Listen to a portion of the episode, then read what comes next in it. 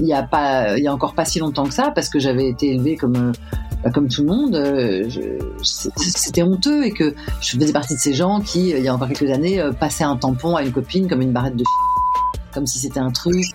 Euh, vas-y, tu sais, on le cache dans la manche de ton pull et on dirait, enfin, t'es là, mais enfin non. Qu'est-ce que la précarité menstruelle finalement? C'est le fait d'avoir des difficultés à avoir accès à des protections périodiques en quantité suffisante c'est pas n'importe qui qui vit la précarité menstruelle. C'est des personnes qui sont déjà précarisées dans la société, qui sont déjà marginalisées, dont les voix comptent moins. Si on ouvre le dictionnaire pour trouver la définition de cheminement, on lit action de cheminer.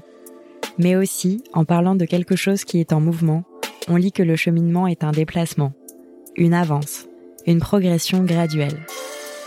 Dans ce podcast, je vous emmène sur les chemins de l'action et de l'engagement social pour aborder une problématique sociétale mondiale, la précarité menstruelle.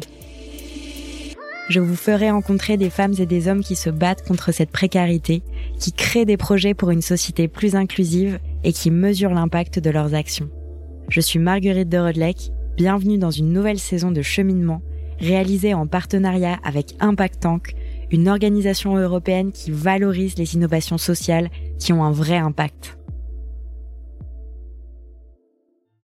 Comme vous le savez, cette saison de cheminement réalisée en partenariat avec l'Impact Tank n'est pas une simple série de podcasts.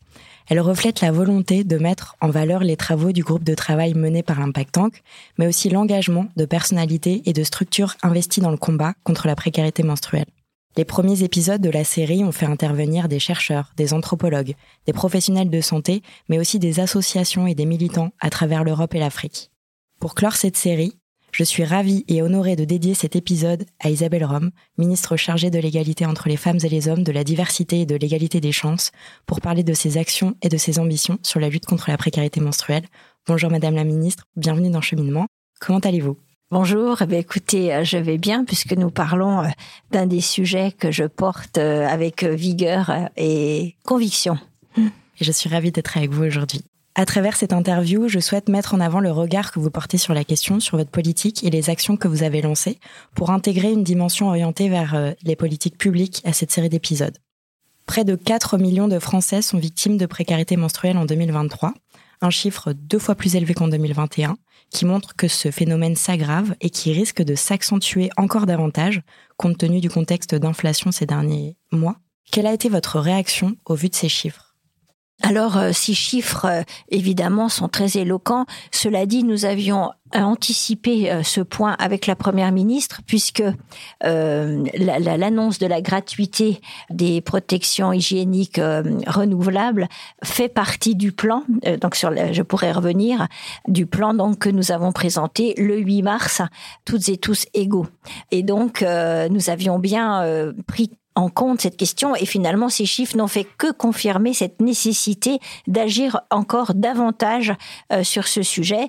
Comme vous le savez, le gouvernement euh, s'était déjà investi euh, sur la prise en charge de cette problématique depuis 2020, mais là nous avons décidé d'aller beaucoup plus loin et c'est ce qu'on va voir dans un instant. Alors ça fait plusieurs années hein, que le gouvernement a mis en place différentes actions pour lutter contre la précarité menstruelle. Je vais en citer deux. Euh, depuis 2020, des protections sont mises à disposition dans des prisons pour femmes en France.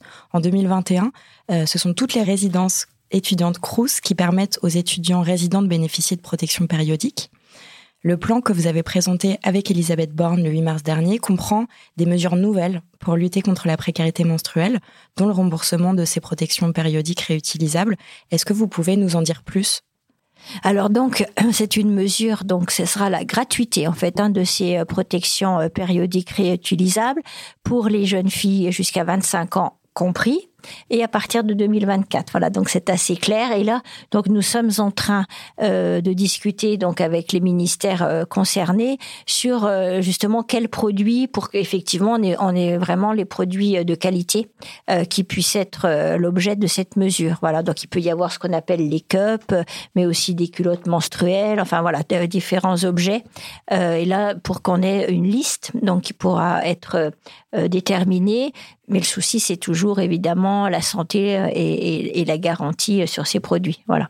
Et puis il y a une autre mesure aussi importante dans le plan, c'est le doublement des subventions accordées donc aux associations qui traitent de la précarité des femmes, puisqu'on avait 5 millions qui étaient consacrés à cela, et là nous allons les doubler, donc nous allons porter ces subventions à 10 millions, parce que évidemment, quand on est avec des femmes précaires, eh bien le sujet de la précarité menstruelle, il est euh, évident. Et d'ailleurs, on a euh, pu rencontrer des associations qui avaient bénéficié euh, de toute l'aide du, du, gouvernement et on a vu un petit peu ce qu'elles pouvaient en faire.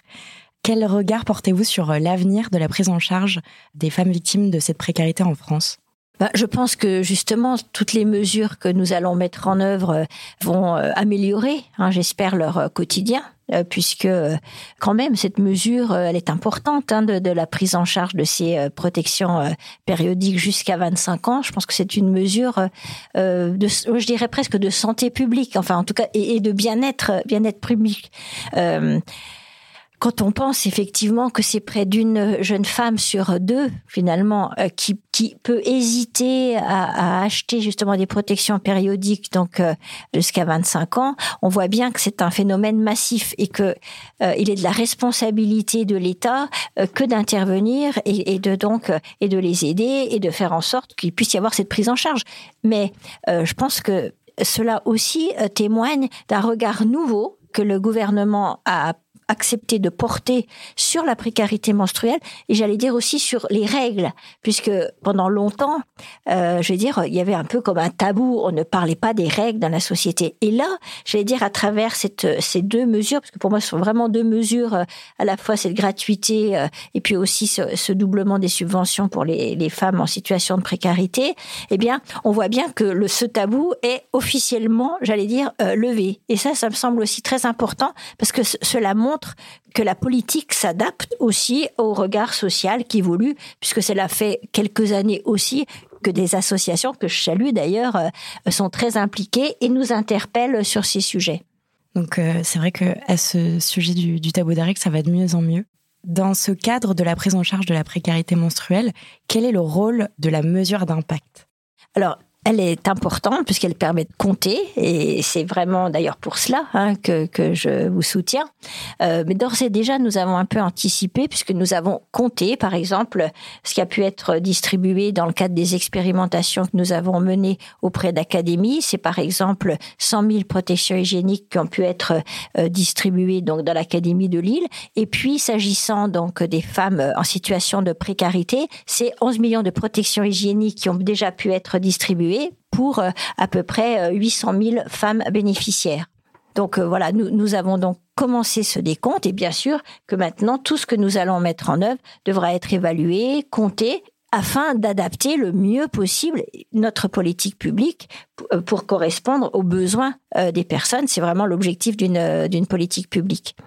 Nous allons aussi intégrer ce sujet des règles dans l'éducation à la sexualité, sujet que nous prenons à bras le corps avec le ministre de l'Éducation nationale. C'est important que les filles et les garçons soient sensibilisés sur ce sujet. Les filles, bien sûr, parce qu'il s'agit de leur propre corps et il faut qu'elles soient au courant de ce qui peut se passer, ce qui va se passer euh, quand elles auront 10, 12, 13 ans.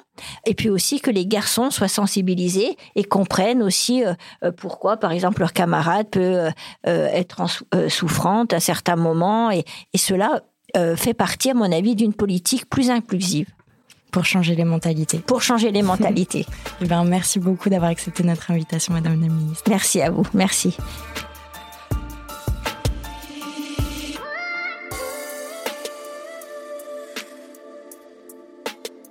Ce podcast fait partie d'un projet plus global qui vise à mesurer l'impact des actions menées pour lutter contre la précarité menstruelle. Merci à l'Agence française de développement et à Procter Gamble, sans qui ces épisodes n'auraient pas pu voir le jour. Et merci aux équipes d'Impact Tank pour leur confiance. Sachez que MedCheck Studio, qui produit ce podcast, propose d'autres podcasts sur la santé. Pour les écouter, rendez-vous sur medcheck-studio.com.